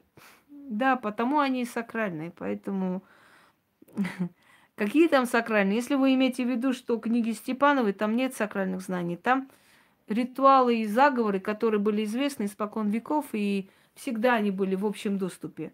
Просто не все ими пользовались. Да? И на основе этих вот знаний э, взяли и создали книги. То же самое форумы черной магии и прочее. Там нет сакральных знаний.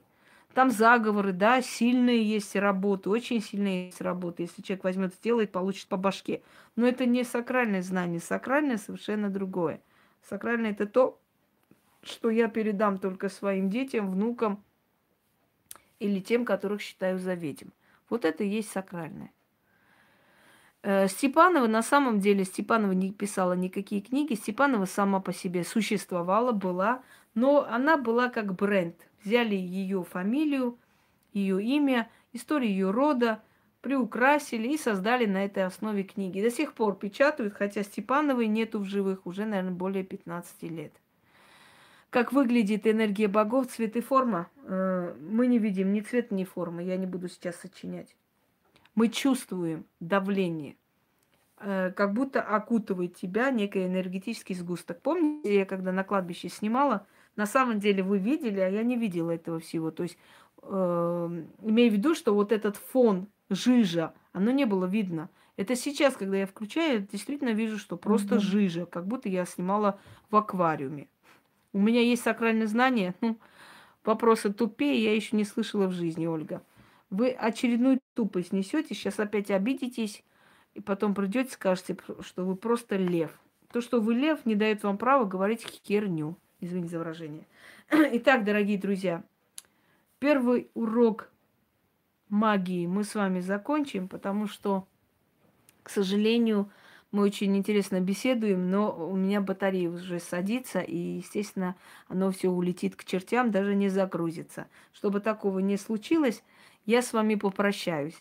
Но я думаю, что э, урок истории, он разнообразил наш канал – и показал вас, вам, меня, как бы с другой стороны. Да, э, ритуал купала надо делать, потому что действительно оно, скажем так, как вам сказать, стоящая вещь.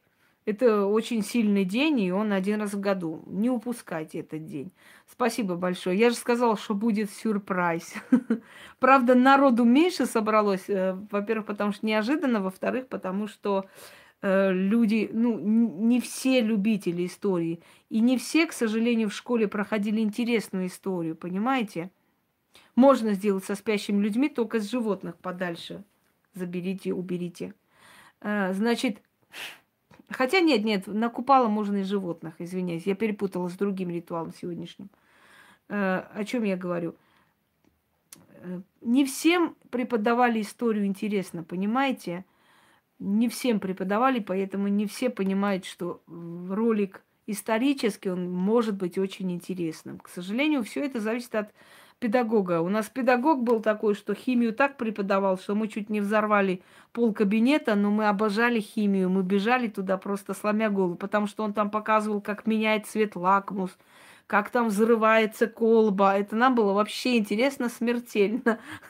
Хотя в другом месте на уроке химии люди засыпают. То есть это зависит действительно от учителя, понимаете, от подачи, от того, если человек понимает, что он говорит – то он очень доступно объясняет. Если человек сам не знает, о чем он говорит, э, то он объясняет как-то, знаете, через, э, не знаю, через степи и через горы и моря. То есть ни хрена непонятно. Все гениально просто. Если человек это знает, он говорит так доступно, что и ты понимаешь. И как сказал наш любимый Фрунзик, закончим, да, этой фразой, когда тебе будет приятно, нет, когда мне будет приятно, я тебя так довезу, что и тебе будет приятно. Так вот, когда вам будет приятно, я вам так расскажу, что вам тоже будет приятно. Всем удачи и всех благ. Ой, спасибо, спасибо. Всего хорошего.